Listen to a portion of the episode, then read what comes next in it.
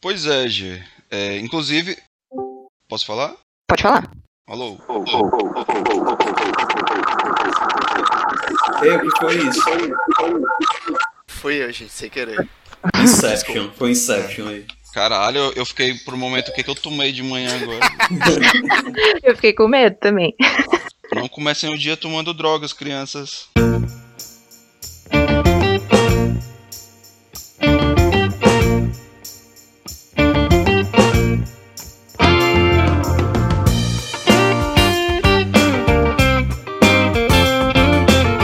Fala galera, sejam bem-vindos a mais um episódio do Vídeo Mania, a sua locadora particular. Estamos aqui hoje no nosso décimo episódio, que será totalmente focado em indicações de excelentes filmes nacionais feitos na última década. Hoje a gente tá aqui então com o Marcelo, E aí, galera, tudo bom? Mais um episódio valorizando o nosso cinema nacional, com ótimas indicações de filmes contemporâneos aqui pra vocês. a gente também tá aqui com o Pedro, Olá pessoal, espero que estejam todos bem, com saúde mental em dia, sobrevivendo aí, né? Estando ou não de quarentena. e a gente também tá aqui hoje com o nosso mais novo membro fixo, João. Fala galera, hoje duplamente feliz retornar aqui. Da primeira vez vim como convidado, agora como fixo. E outra alegria que é falar do cinema nacional contemporâneo. E é isso mesmo, gente. A gente tá aqui no primeiro episódio de muitos sem o Vieira. Como o Pedro disse, pra colaborar com a saúde mental de todo mundo, né? Eu acho, G, que não tem remédio melhor que esse, viu? Eu tô muito quero ver feliz. o que ele vai dizer no próximo. Quero ver o que ele vai dizer no próximo episódio.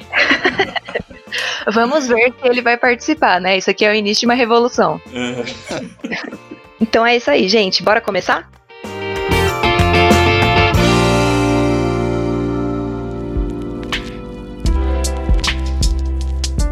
Bom, gente, no dia 19 de junho é comemorado o Dia do Cinema Brasileiro, que é um tema que a gente já tá acostumado a falar aqui e vocês já devem ter escutado bastante, né? A gente sempre fala muito do nosso cinema, primeiro porque é muito bom, a gente tem excelentes filmes, atrizes, diretores, enfim, histórias que são contadas e que são maravilhosas. E segundo, porque é uma forma de falar pra vocês sobre alguns filmes que muitas vezes passam despercebidos, que não têm o reconhecimento que merecem e que a gente se sente no dever de divulgar. Pois é, G. Inclusive, vale muito a pena escutar o nosso episódio 5, em que a gente entrevistou o Doni Correia, que ele dá um panorama bem bacana sobre a história do cinema brasileiro, ele comenta algumas fases, perspectivas e tal, é bem legal. Pra situar a galera que tá ouvindo, hoje a gente vai falar de um período específico do, do nosso cinema, que de 2010 pra cá, mais ou menos, a gente vai pegar os filmes e discutir um pouco. E pra lembrar como é que é um pouquinho dessa história. No início dos anos 90, o cinema brasileiro ele teve um baque muito grande, corte de investimento, a produção nacional praticamente parou.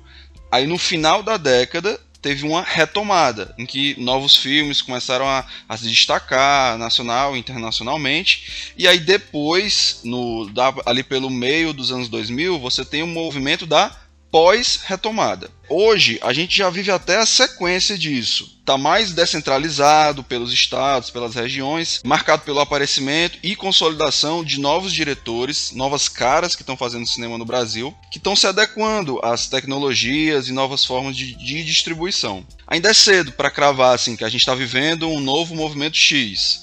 Mas, de fato, a produção brasileira cinematográfica na última década foi bem relevante. Muito rica, com vários filmes que tanto conseguiram chegar para o grande público, mas outros muito bons que muita gente nem sabe que existe. Daí, Marcelo, que o nosso cinema também ficou conhecido por certos estereótipos, clichês, né? As comédias nacionais, sobretudo as produções da Globo, sempre atraíram muitas pessoas para o nosso cinema, a ponto de, para muita gente, cinema nacional ser sinônimo dessas produções, uma espécie de extensão televisiva, né? De filmes da Record, filmes da Globo. É importante notar que, mais do que nunca, as produções que saíram nesses últimos anos mostram a pluralidade que o nosso cinema é capaz de fornecer. Há uma diversidade enorme de temas, com o país, inclusive, se arriscando vez ou outra a fazer cinema de gênero fora da comédia, fazendo terror, suspense, filmes infantis, algumas biografias e muitos dramas, né? E isso muito se deve à constância dos incentivos governamentais que realmente serviram para estimular não só a cultura, mas também para movimentar a economia desse setor. Tanto é que produtoras e filmes pipocaram em várias regiões do país, como o Marcelo frisou. Total, Pedro. Para mim vale aquela que quem diz que cinema nacional não presta ou que só é, faz a mesmo, o mesmo tipo de filme, com certeza não sabe quais são os filmes brasileiros que estão sendo feitos e saindo por aí. Daí a importância né, desse nosso episódio. E como vocês falaram, é, esse espaço de incentivo, de produção de mais filmes, é, ele acabou criando um, um, um ambiente bem propício para o surgimento de novos diretores. E aqui a gente fala novos não só no sentido de idade ou mesmo de, de ideias novas, mas também no sentido de aparecimento. Então, nessa década específica aqui que a gente está trabalhando, nós temos grandes diretoras e diretoras. A gente tem a Ana Mui Laerte, que é uma diretora que se consolidou nessa década que a gente está levando em consideração aqui, com o filme Que Horas Ela Volta. Foi um filme bastante premiado no, no Festival Brasileiro de Cinema e também em menções internacionais. Mas não só a Ana, a gente poderia citar também o Gabriel Mascaro, que dirigiu Boi Neon. A gente poderia citar também a Laís Bodança, que mesmo sendo fruto da década passada, ela fez em 2017 Como os Nossos Pais, que também é um filme bastante premiado. Além deles, a gente pode falar também do próprio Kleber Mendonça Filho, que é pernambucano e que já tá, se consolidou de vez nessa década, principalmente com Aquários e Bacurau, e também do Fernando Coimbra, que é um jovem muito aclamado por conta de O Lobo Atrás da Porta. Mas além desses grandes nomes é, jovens, digamos assim, que já são fruto do cinema, né, estudaram academicamente cinema, a gente também não pode esquecer de, de atores que tiveram é, é, sua carreira muito vinculada à televisão e que hoje praticamente se dedicam só a dirigir filmes. E aí nós, nós temos três expoentes que prestigiam né, essa carreira de, de ator que eles têm consolidado, eles estão emprestando e, e se lançando no cinema, que é o caso do Wagner Moura, do Celton Mello e do Lázaro Ramos. E também a gente pode citar citar como uma jovem diretora brasileira, principalmente na questão dos documentários, a Petra Costa, que conseguiu, através de uma obra polêmica, né, que tratou de política, mas conseguiu levar o, nome do cinema brasileiro para o mundo inteiro. Seguiu a grande tradição do cinema brasileiro com os documentários, né? Historicamente a gente tem é, os documentários como uma grande força do nosso cinema. Então é isso aí, gente. Bora lá para as nossas indicações? Sempre com muita dificuldade, sempre sem um dinheiro suficiente. Mas está ali, está inteiro, está ali. E temos uma linguagem de cinema nossa, particular. Uma personalidade cinematográfica nós temos. Gente, o filme que eu vou indicar hoje é um documentário chamado Histórias que Nosso Cinema Não Contava, do ano de 2018 e dirigido pela Fernanda Pessoa. O que mais lhe interessa na história? As sacanagens.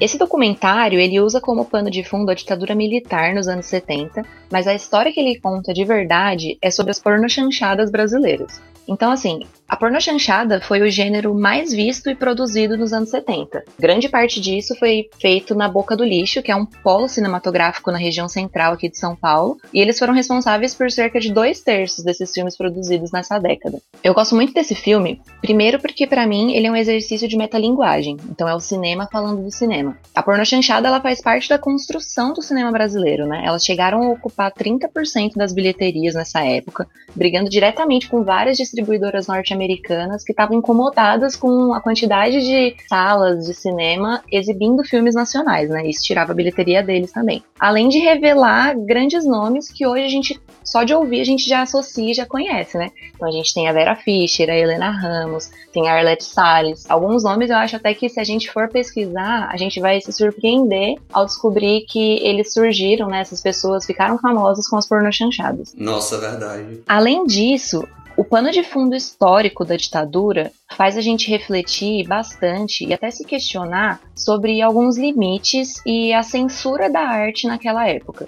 Então, eu acho que a gente não precisa entrar em detalhes e falar do que foi a ditadura para a arte né, no geral. Então, cinema, música, pintura, teatro. A gente tem aí vários exemplos de artistas que tiveram que ser exilados, é, de artistas que foram perseguidos, de artistas que desapareceram, que sumiram. Mas naquela época, principalmente nos filmes, não era permitido mostrar pessoas passando fome, por exemplo. Mas a nudez tanto em pornô chanchada quanto em outros filmes, era totalmente permitido. Hoje, se eu traço um paralelo com o nosso contexto atual, eu fico até um pouco surpresa, porque a gente tem todo um tabu com qualquer cena de nudez, seja em filme, em novela, alguma cena de beijo entre dois homens, por exemplo. E a gente tem uma patrulha e uma censura, até mesmo ideológica, sabe, em cima disso. E, na minha opinião, totalmente hipócrita. É muito interessante, Gê, isso que tu falou agora sobre a nudez no cinema nacional, né? Muita gente fala, ah, cinema brasileiro só tem povo pelado, é só mulher pelada. Eu vi recentemente uma entrevista do Karim Ainus, que é um, um diretor cearense, e ele foi perguntado, assim, sobre as cenas de nudez, de sexo que ele coloca nos filmes. E, e ele comenta que, para ele, o sexo é uma parte tão natural da vida quanto, por exemplo, escovar os dentes, tomar banho, tomar café da manhã, enfim. Por isso, ele representa nos filmes dele, gosta de colocar cenas de pessoas nuas em casa ou fazendo sexo, enfim. E isso não deveria chocar, porque teoricamente todo mundo faz, é para é ser algo natural, e para ele ele encara como algo que não deveria ser um tabu. E ele não entende porque as pessoas se chocam tanto. Isso é uma coisa que todo mundo faz em casa, enfim. É interessante isso porque, assim, a, a ditadura ela meio que instrumentalizou, né? Fazer com que os cineastas abordassem esse, esses temas polêmicos, escrachados, para como a G falou, mudar o foco, né, dos filmes. Não vamos falar de fome, não vamos falar das necessidades mais básicas da nossa população e vamos dar o que aquela sociedade machista daquele tempo queria ver, né? E é interessante também, por outro lado, observar que não necessariamente filmes com sacanagem, linguagem pesada, apelativos, enfim, são ruins, né? Como a G disse, são filmes ótimos. Tem muitos filmes ótimos ali na boca do lixo. E outra, muitas pessoas reclamam desse tipo de filme, filmes experimentais e transgressores, mas super curte e acha legal quando filmes estrangeiros usam desses mesmos artifícios, né? Exatamente. E assim, nesse documentário, que algumas pessoas nem consideram ele como um documentário, mas sim como um, filme ensaio, porque ele tem vários trechos de vários filmes de porno chanchada. E é muito interessante porque os personagens que você vai conhecendo ali desses filmes, a gente consegue ver qual que é a visão crítica da pessoa que fez o filme, né? Tanto do ator, do diretor, enfim, sobre aquele contexto, sobre aquele cenário em que eles estavam vivendo. Então, assim, a gente tem alguns filmes da porno chanchada, por exemplo, E Agora José, que é do Odi Fraga, que foi realizado na Boca do Lixo também, né, em São Paulo, no fim dos anos 70. A gente vê o personagem principal, ele é torturado por policiais e aí, as personagens mulheres daquele filme, que são as prostitutas, elas também sofrem nas mãos dos torturadores, sabe? A gente teve um outro filme também da porno chanchada, um pouco mais pra frente, que é dos anos 80, que se chama Pra Frente Brasil, que ele saiu de cartaz, porque ele mostrava um personagem sendo torturado. Então, é muito interessante isso porque, assim, são filmes criados ali na época da ditadura, que a gente vê toda uma repressão social, militar, política, a gente não podia mostrar o que estava acontecendo, né? As pessoas não podiam se informar direito. Mas tudo bem mostrar uma mulher toda pelada, uma, um cara, tipo, cenas de sexo às vezes muito explícitas. Então, assim, isso para mim é exatamente o reflexo do machismo que a gente tinha naquela época, né? Então, porque, ah, tudo bem mostrar uma cena, né, de uma mulher pelada, objetificar a mulher desse jeito, mas a gente não podia ver uma cena real ou uma cena até alegórica, por exemplo, de uma pessoa passando fome, como eu disse. E aí, Pedro, qual é o filme que você vai indicar pra gente? Benji, eu vou indicar Tatuagem, um drama de 2013. Pode pensar no próximo espetáculo, Paulette. Indecência e luminosidade, pecado. A praxis do improvável junto à epifania da desordem. Foi o primeiro filme dirigido por Hilton Lacerda, que era mais conhecido antes como roteirista. E o cara já chegou chutando a porta da frente. É um filme polêmico, como muitos filmes que saem ali de Pernambuco, né? Vale lembrar que o Wilton faz parte da mesma geração de cineastas pernambucanos espetaculares, como Cláudia Assis, do Amarelo Manga, Baixio das Bestas, Febre do Rato, filmes roteirizados pelo Wilton. E o Kleber Mendonça Filho, né? Como o João falou, do Som ao Redor, Bacurau. Ou seja, o cara anda super bem acompanhado. O filme se passa em Recife durante a ditadura e conta a história de Clécio, interpretado pelo Irandi Santos, que é um líder de um grupo teatral bem eclético, com pessoas LGBTs, boêmios tal, que realiza espetáculos criativos, é, com humor, muita transgressão. E ele se apaixona pelo jovem Arlindo, também conhecido como Fininha no filme, que é interpretado pelo jesuíta Barbosa, que faz um militar de 18 anos. O filme então aborda essa paixão de pessoas que vivem em mundos completamente diferentes e que vai trazer altas questões na relação de ambos. É interessante acompanhar essa dualidade de ambientes que principalmente o Fininha transita. Ambientes totalmente antagônicos, né?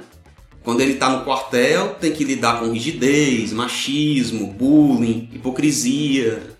E quando ele começa a conhecer ali a boemia e o mundo de fantasia dos shows da trupe, ele sente a liberdade de poder ser quem ele quiser ser. O filme respira Recife e Olinda. O clima de carnaval pernambucano ronda toda a história. A fotografia passa a sensação de ser um filme de décadas passadas, realmente, e pontua muito esse aspecto de casualidade, com imagens borradas, filmadas pelos próprios personagens, dando a noção de artistas marginais fazendo a sua própria arte. É massa você notar também que, apesar de Fininha e Clécio terem profissões diferentes, eles conseguem encontrar similaridades entre si que os aproxima, sobretudo quando é exposto dores e fragilidades de ambos, como preconceito social e principalmente a repressão familiar. Afinal, é, é, estamos falando de uma época bem conservadora, né? O filme passa tudo isso de uma forma muito natural, como na visita de Fininha à sua família no interior, daquelas bem religiosas e tradicionais. É massa o jeito que isso é exposto no filme, se permitindo até brincar com isso, brincar com o jeito daquela família, as superstições e aquelas ingenuidades perversas, sabe? Quando sai aqueles preconceitos bem enraizados. Mostra também as dificuldades financeiras que Clécio, por exemplo, passa, tendo que viver como artista na ditadura com uma família não tradicional. Se já é difícil viver de arte no Brasil, Imagina como era difícil viver naquela época com censura, preconceito, descarado, é, injustiça e uma, uma falta total de diálogo. Enfim, vou avisando que é um filme extremamente transgressor, nada puritano, que vai mexer no seu lugar de conforto. É muito polêmico e está super bem resolvido quanto a isso. Lembro que quando lançado houve burburinho forte, é, sobretudo por conta de uma performance bem inusitada que ocorre em um dos espetáculos. Lembro que as críticas se focaram muito nesse aspecto, logicamente porque, enfim, vai chocar, né? Mas acho que vale observar que no contexto posto, a performance tem uma crítica super espirituosa, instigadora mesmo, e eu não achei nada gratuita. Acho que, que isso linka muito com aquilo que a G falou anteriormente no filme dela, né?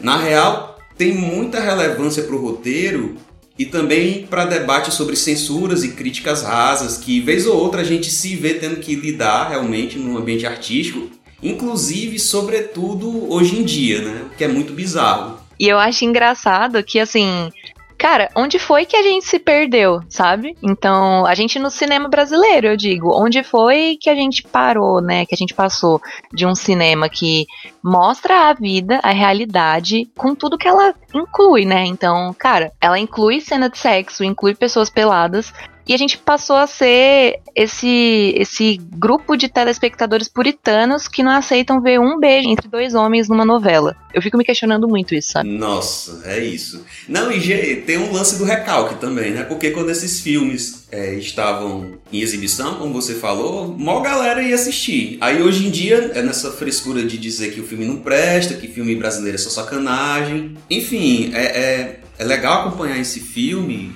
sobretudo por conta do Clécio, que você vê ali naquele momento histórico, final dos anos 70, em que a ditadura já começava a capengar, e você via as tentativas de artistas marginais tentando enlarguecer cada vez mais as limitações impostas pela própria censura.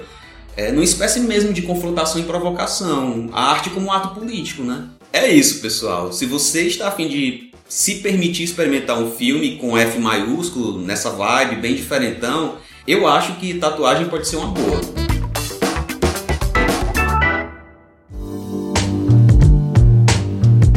E você, Marcelo, que filme que você vai indicar pra galera? G, eu vou indicar o filme Bingo, O Rei das Manhãs, de 2017. Esse daqui são os três pontos onde você deve dar o texto. Se for improvisar, por sua conta e risco. Falsa, cínica. 4, 3, 2, 1. Adorei. Esse é um filme dirigido pelo Daniel Rezende, que é um diretor que vem despontando bastante agora como diretor, mas ele já fez muito sucesso como principalmente editor.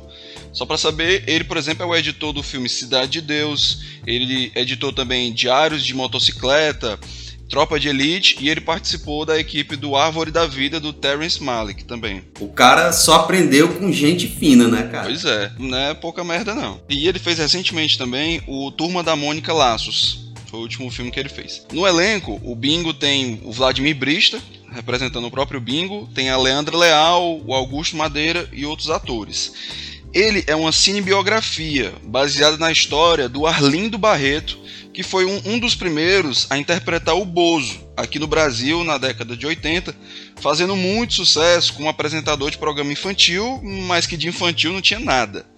O filme ele mistura elementos de comédia com drama para fazer a gente se interessar pela história de sucesso e decadência desse personagem que ficou muito icônico das manhãs de, de muita gente que viveu essa época. E no caso eles mudam o nome do Bingo pra, de, de Bozo para Bingo, né? Por razões legais. Aquele bom e velho lema sexo, drogas e rock and roll, ele resume bem como era a vida do cara por trás das câmeras, que era fascinado pela vida no show business e ele fazia de tudo para fazer sucesso. Ele começa o filme fazendo participando de pornô chanchadas e depois vai virar apresentador infantil e o resto eu não vou contar para não contar spoiler, né? Essa talvez seja a melhor atuação que eu vi da carreira do Vladimir Brista, muito conhecido pelas novelas, né, na Globo que ele faz, mas também tem esses papéis no cinema. Ele se entrega bastante para esse personagem.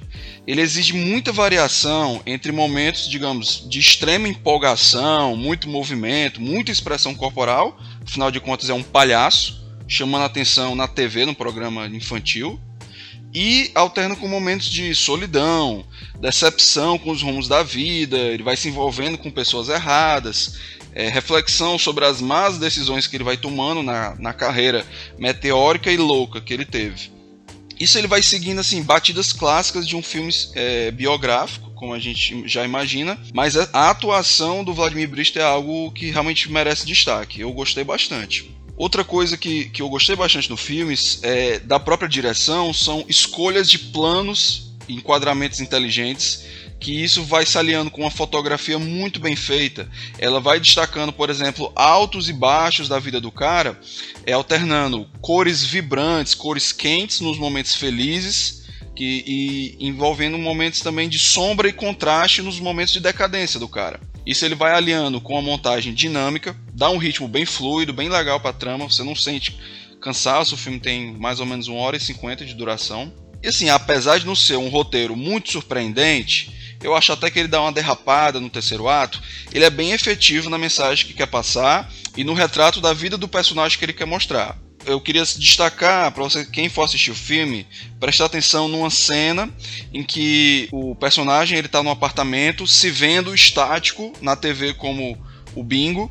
E essa cena é bem simbólica, aliás. E aí a câmera ela vai se afastando, se afastando até sair pela janela, dá uma volta no prédio, nos quarteirões, e aí ela vai entrando em uma nova janela e começa uma nova cena, totalmente diferente. É muito boa, muito bem feita. E esse filme, ele nacionalmente, né, ele ganhou os prêmios de melhor longa-metragem de ficção, melhor ator, melhor ator coadjuvante, melhor direção de fotografia e direção de arte no Grande Prêmio do Cinema Brasileiro em 2018. É um filme bem bacana, bem tranquilo de assistir, que eu acho que ele, ele até conseguiu uma certa notoriedade, algumas pessoas conheceram, mas a gente sabe que nem todo mundo acaba vendo e, e, eu acho que vale a pena assistir, pessoal. É, o que eu mais gosto desse filme, Marcelo, é que eu também acho que ele é um exercício muito divertido de metalinguagem, sabe? Então é muito legal pra gente ver ali os bastidores da TV naquela época, né?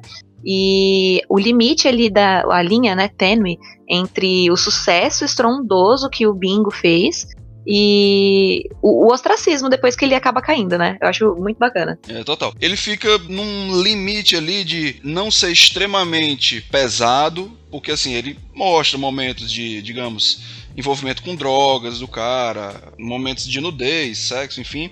Mas A magnífica não... cena do, da Gretchen, né? É isso mas ele ainda fica num certo limite de ali para não escancarar totalmente tudo que acontecia, né? Muito massa, eu gosto muito desse filme também. E você, João, nosso mais novo membro do Videomania, qual filme que você vai indicar pra gente? O filme que eu vou indicar é um filme Rasga Coração, de direção do Jorge Furtado, um filme de 2018, bem recente. Chegue perto de mim. Chegue perto de mim. Não precisa falar. Não precisa falar. Acenda meu cigarro. Acenda meu cigarro.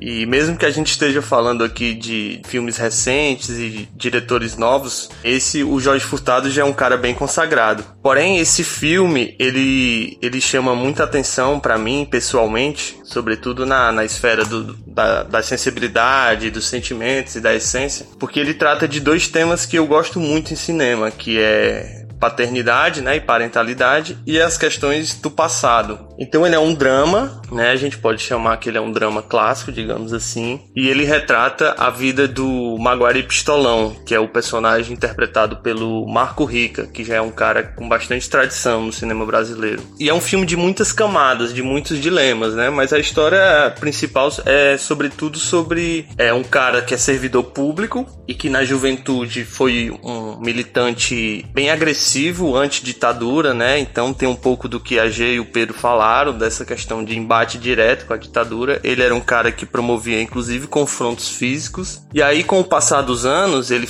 presta concurso público, ele vira servidor público federal e tem apenas um filho. E a partir do momento que ele tem um filho, é, ele começa a revisitar a história dele no passado. Então, é, uma das coisas que eu gosto muito nesse filme é essa mistura da, entre as camadas do próprio personagem na juventude e já adulto, né? Na vida adulta. Porque, é, como é um filme muito sobre paternidade, criação de filhos, é, muitos dos dilemas que o personagem viveu com o pai dele, ele começa a viver com o filho dele. Então, a sensibilidade que o Jorge, o Jorge Furtado traz nesse filme é espetacular, porque ele começa a evidenciar de forma muito sutil, sem é, jogar na nossa cara, digamos assim, a questão de conflitos de gerações. E também ele retra retrata um pouco, de uma forma bem sensível, é, digamos assim, entre aspas, a, a mediocridade da classe média brasileira, né? A questão do egoísmo, de olhar apenas para si mesmo e de não saber mais como lutar. Tem até alguns diálogos do filme que é muito falado sobre isso.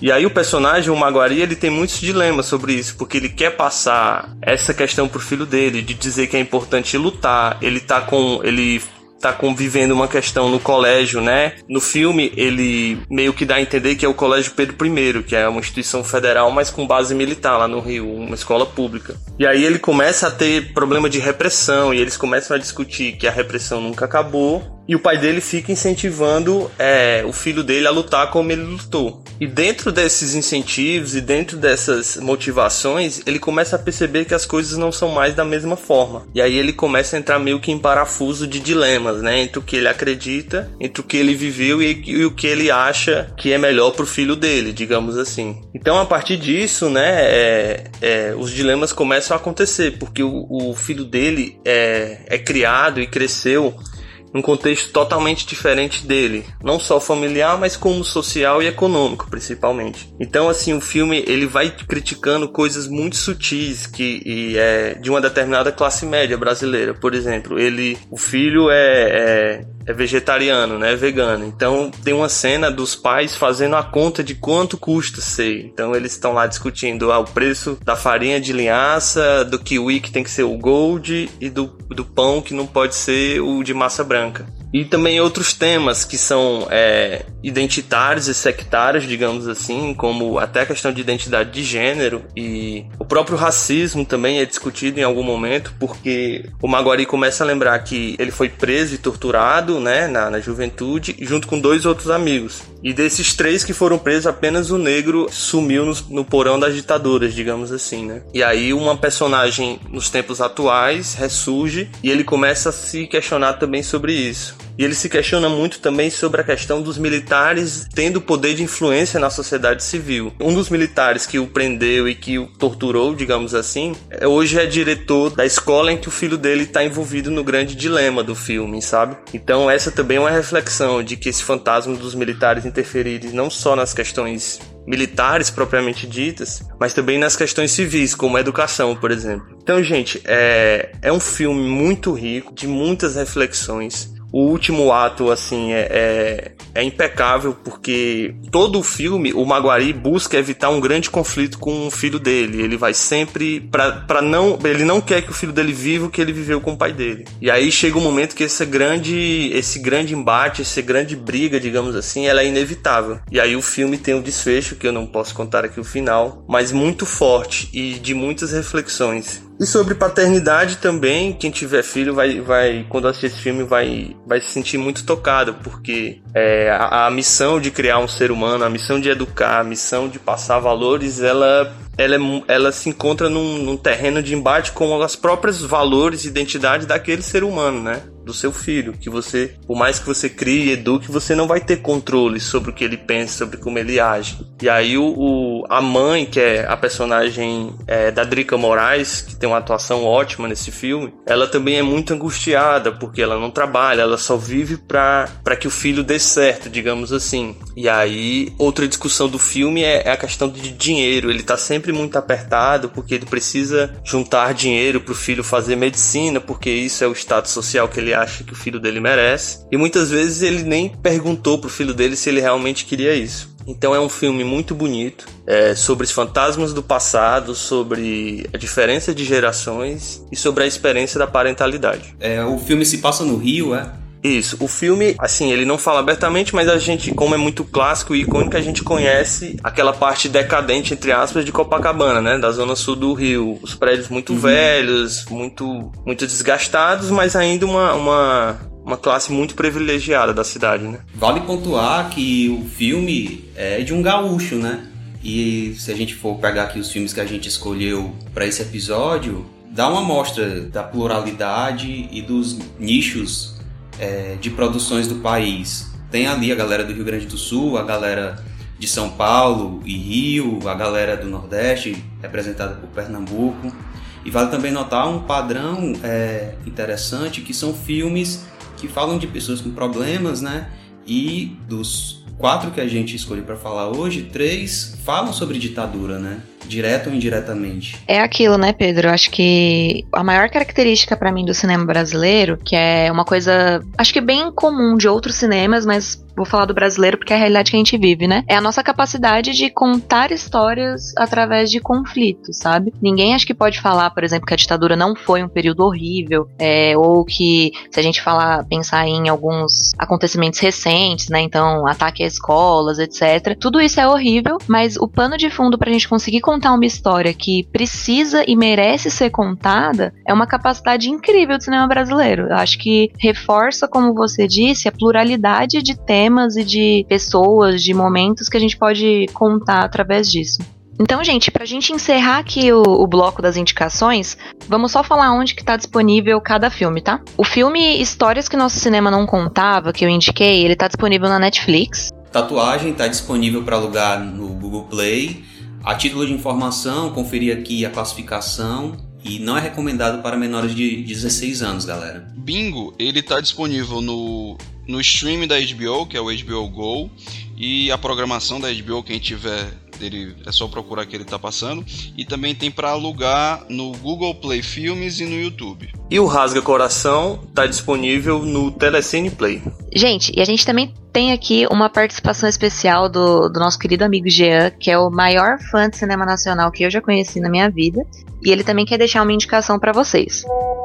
Fala pessoal, é que bacana poder participar de mais um programa falando sobre o cinema nacional, que como a Giane falou, é um tema que realmente eu gosto bastante. E assim, eu acho que o principal problema do nosso cinema é que o filme não chega até a gente, tá? Claro que além do preconceito que se tem, como já foi dito aí anteriormente, de achar que o filme nacional ou ainda é aquele filme tipo porno chanchada ou então essa extensão da TV, como as comédias da Globo. Além desse preconceito, o filme não chega até o grande público. É quando muito tem um filme ali que fura essa, essa barreira aí e entra em cartaz no cinema de shopping e passa uma semana, na outra semana já saiu de cartaz. Então não tem esse boca a boca nem, nem é válido por isso. Porque alguém te indica um filme, quando você vai procurar, já saiu de cartaz.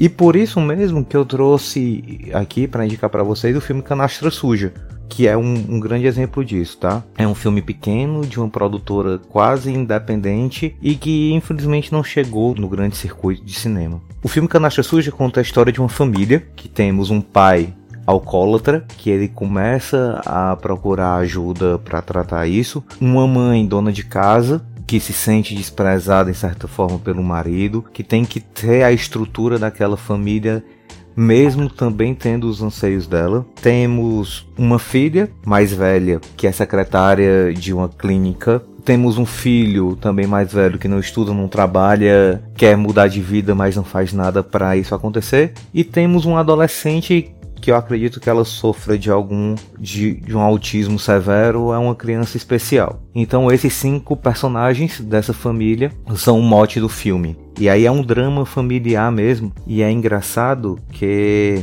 o elenco desse filme é composto por grandes astros da TV, que temos Adriano Esteves, que dispensa comentários, Marco Rica, também que é um ator de televisão, mas também se destaca muito no cinema, como o próprio João comentou aí, que ele também é o protagonista de Rasga Coração.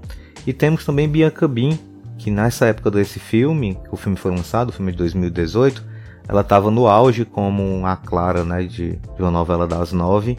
E engraçado é que esses atores, eles abriram mão do cachê para participar desse filme por acreditar na história. E isso realmente é, é bastante importante porque acaba que o filme ele traz o público pelos atores também.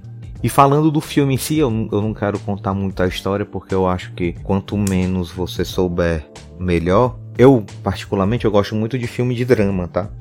Então eu gosto de, de, de olhar aquela história, então, de você ter planos mais abertos, uma câmera mais fixa, onde os personagens passam pela câmera e você fica como um voyeur mesmo, olhando toda aquela situação.